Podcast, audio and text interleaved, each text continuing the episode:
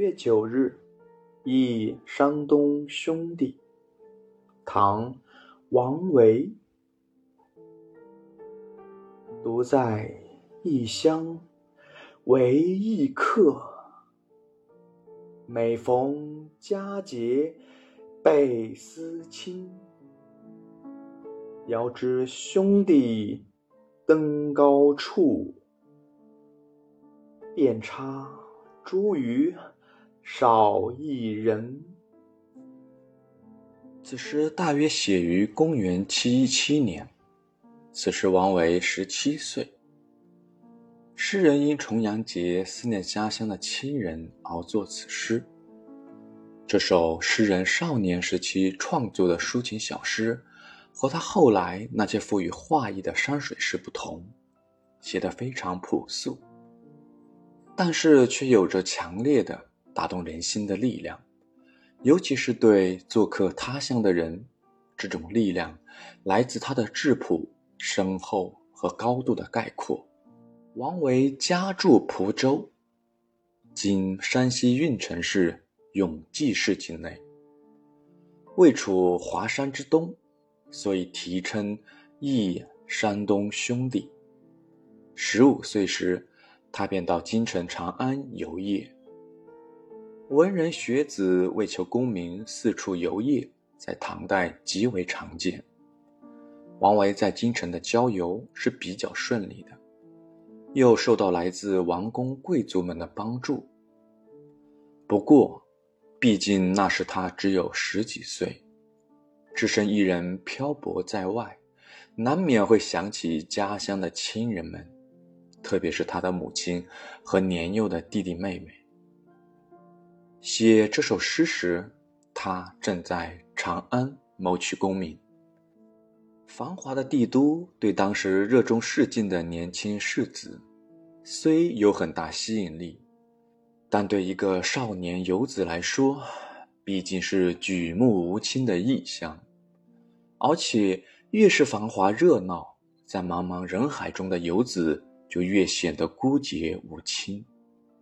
第一句用了一个“独”字，两个“异”字，分量下得很足，对亲人的思念，对自己孤寂处境的感受，都凝聚在这个“独”字里面。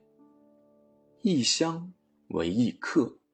不过说他乡做客，但两个“异”字所造成的艺术效果，却比一般的叙说他乡做客要强烈的多。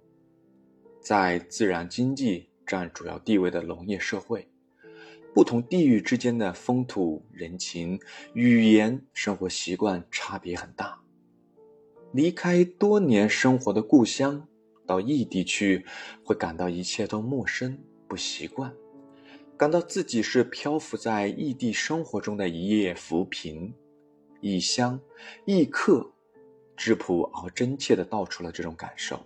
做客他乡的思乡怀亲之情，在平日自然也是存在的，不过有时不一定是显露的，但一旦遇到某种触点，最常见的是佳节，就很容易爆发出来，甚至一发而不可抑制。这就是每逢佳节倍思亲。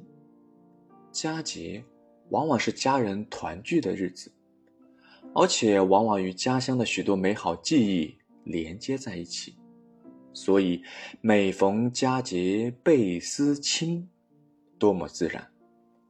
这种体验可以说人人都有，但在王维之前，却没有任何诗人。用这样朴素无华而又高度概括的诗句，成功的表现过。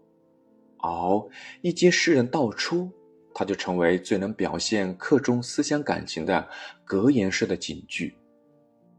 重阳节有登高的风俗，登高时佩戴茱萸囊，据说可以避灾。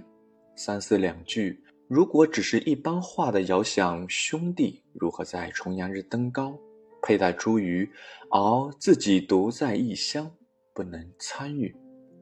虽然写出了佳节思亲之情，但会显得平直，缺乏新意与深情。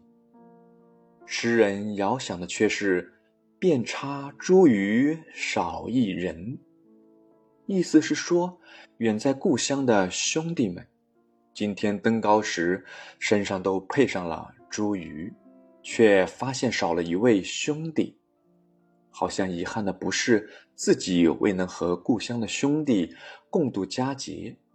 反倒是兄弟们佳节未能完全相聚，似乎自己独在异乡为异客的处境，并不值得诉说。反倒是兄弟们的缺憾，更需体贴。这就曲折有致，出乎常情。而这种出乎常情之处，正是他的深厚之处。